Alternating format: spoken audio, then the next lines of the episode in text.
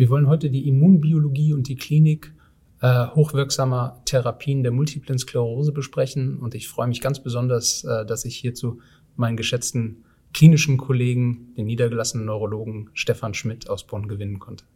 Ja, und ich freue mich sehr, dass äh, für diese Diskussion Tobias Bob, äh, Lehrstuhlinhaber für Immunologie an der Universität Mainz, zur Verfügung steht.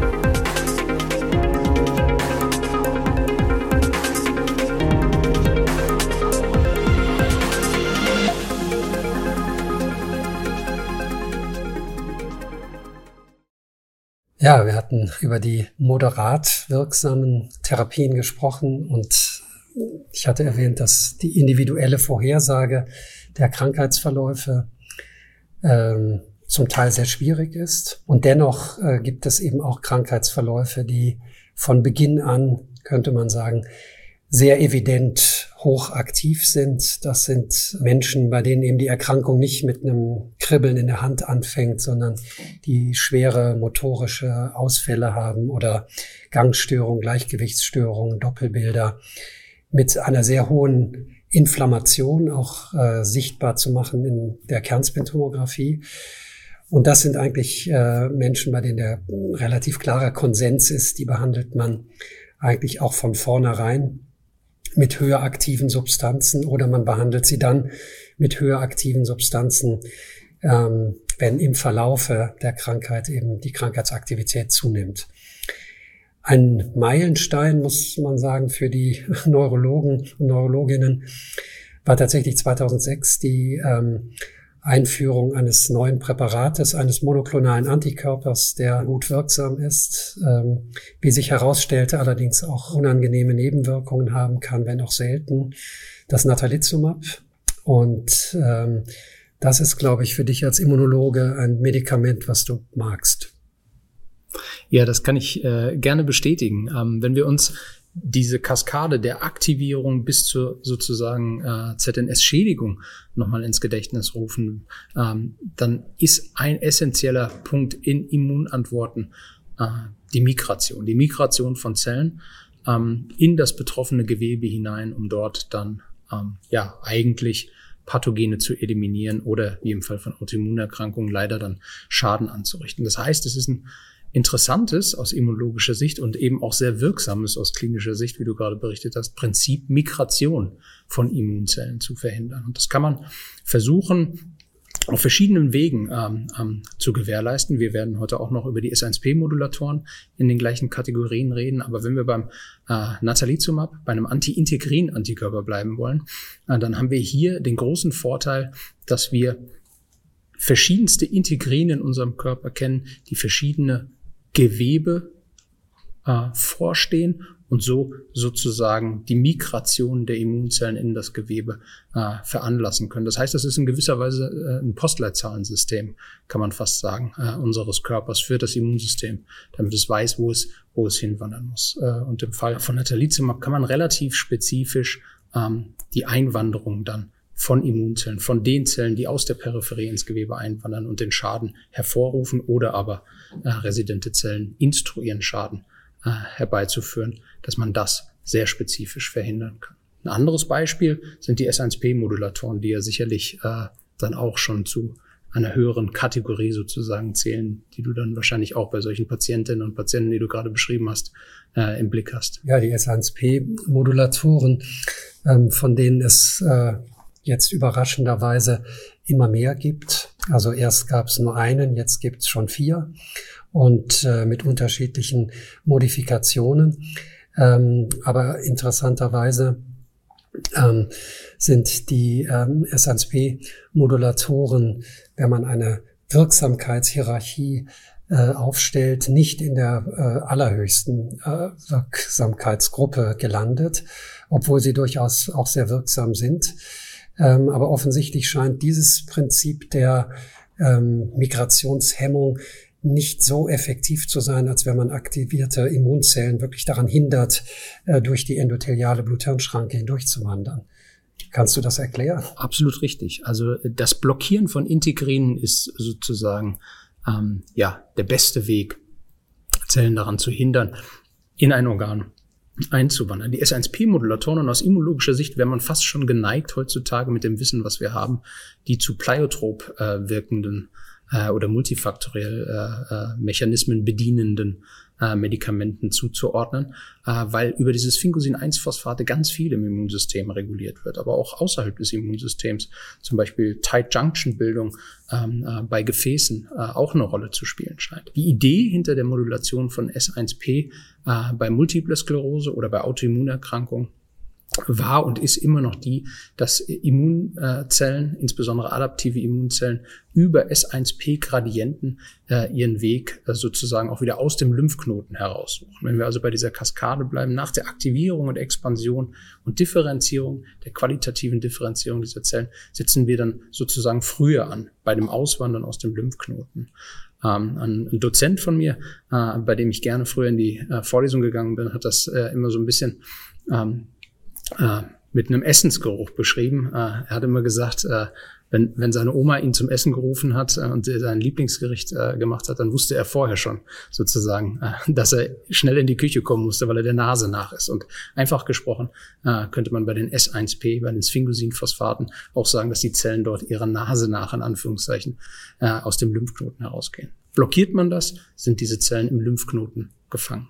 Das ist natürlich die Frage, wenn man Immunzellen an ihrer Migration äh, blockiert, in ihrer Migration blockiert, dann würde ich natürlich sagen, es hört sich jetzt erstmal äh, gefährlich an, weil wenn man alle äh, Zellen sozusagen blockiert, die irgendwo hin wollen, dann würde man ja praktisch das Immunsystem lahmlegen. Aber das ist, glaube ich, nicht das Konzept. Nein, das ist absolut nicht das Konzept. Ähm, und ähm, man darf in all diesen äh, Behandlungen natürlich nicht, nicht wirklich im Schwarz und Weiß denken, ähm, außer wenn man natürlich nur in Anführungszeichen das Blut im Blick hat. Wir Immunologen schauen uns auch gerne sozusagen die lokalen Verhältnisse an. Aber wenn man das Blut im Blick hat, dann könnte man vielleicht schon fast von Schwarz-Weiß-Medikamenten dann insbesondere auch bei zelldepletierenden Medikamenten wie B-Zelldepletion äh, oder anderen Medikamenten, die auch auf Zelldepletion basieren, ähm, sich, sich, sich sehr gut vorstellen ich wollte noch darauf hinaus, ob beispielsweise ein Antikörper wie Natalizumab aufgrund seiner Spezifität jetzt wirklich nur die Migration ins zentrale Nervensystem hemmt oder auch in alle möglichen anderen Organe. Denn wenn das so wäre, wäre das ja ganz äh, spannend. Dann würde ja nur das weggehalten, was wir im ZNS nicht wollen.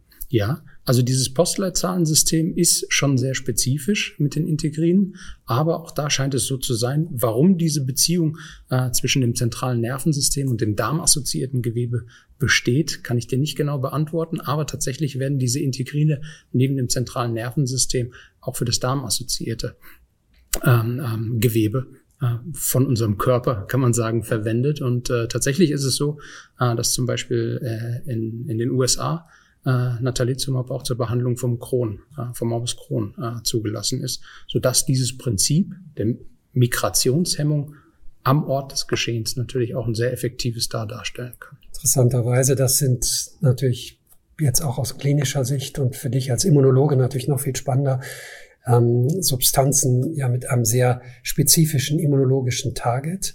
Auf der anderen Seite hat es in den vergangenen Jahren aber eben auch eine, sagen wir mal, Renaissance gegeben von Medikamenten beziehungsweise einer Neuverwendung in der MS-Therapie von Medikamenten, die es schon lange gibt, die eigentlich diese Spezifität eigentlich überhaupt nicht so haben.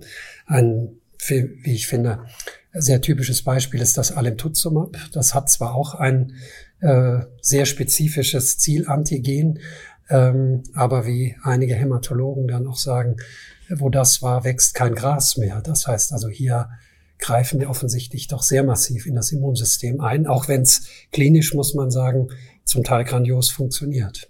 Absolut. Äh, dazu muss man vielleicht auch immunologisch wissen, wo das äh, ähm, Alemtuzumab, diese Anti-CD52-Antikörper überhaupt herkommen. Und das äh, war ein sehr geschätzter Kollege, der Herman Waldman, der sich gar nicht mit Autoimmunerkrankungen, sondern mit Transplantationen beschäftigt hat, wo wir das Problem haben, dass das Immunsystem auch unterdrückt werden muss, weil es sonst das neu transplantierte Organ abstößt. Und seine Idee war eigentlich, einen Antikörper zu finden, der so gut es geht das gesamte Immunsystem für eine gewisse Zeit lahmlegt.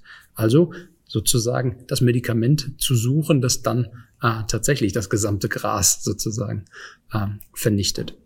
Und das hat er dann letztendlich in der Identifikation von CD52 und dann der Generierung äh, eines Antikörpers CAMPATH1, Cambridge Pathology, Hermann war damals äh, äh, Wissenschaftler in Cambridge, ähm, dann gefunden. Und äh, das sozusagen für andere Erkrankungen, die autoimmun, die immungetrieben sind, äh, wieder zu verwenden, zu importieren, ist, glaube ich, äh, auch wichtig äh, und richtig. Aber wie du sagst, es wird nahezu das gesamte oder große Teile des Immunsystems, zumindest in der Peripherie, äh, über Alemtuzumab depletiert. Was wir hier tatsächlich sehen, ist, dass ähm, zumindest in, sagen wir mal, der guten Hälfte der Fälle äh, ein, zwei Therapiezyklen zu Beginn tatsächlich ausreichen, um danach auch ohne weitere Therapie über Jahre einen stabilen Verlauf äh, zu erzeugen. Allerdings erkauft um einige auch erhebliche Nebenwirkungen, insbesondere auch das ist wiederum immunologisch, äh, ist ein Medikament, was offensichtlich sekundäre Autoimmunerkrankungen fördert. Ja.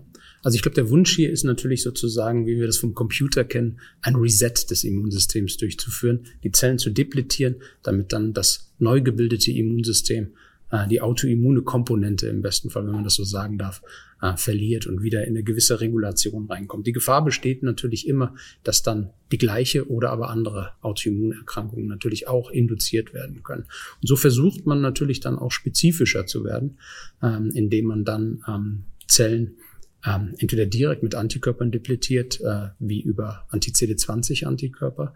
Denn heute wissen wir, dass gerade neben den T-Zellen auch die B-Zellen eine sehr äh, essentielle, sehr zentrale Rolle in dieser Erkrankung spielen.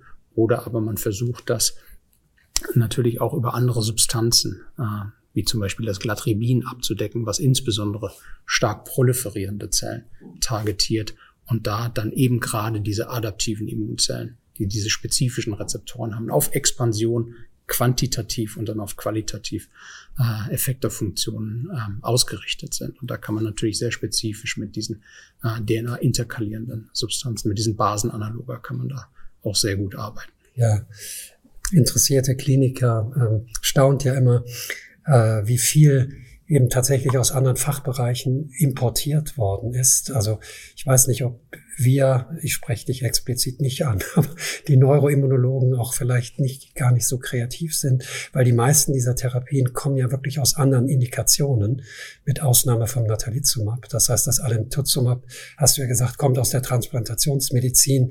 Das Cladribin ist ein Medikament, was seit vielen Jahren eigentlich designt, vor vielen Jahren designt wurde für die Behandlung ähm, der Hartzellleukämie, also kommt aus der Onkologie und letztlich sind die depletierenden CD20 depletierenden Antikörper letztlich äh, zu uns gekommen zur Neurologie aus der ebenfalls Onkologie, Lymphomtherapie und Rheumatologie.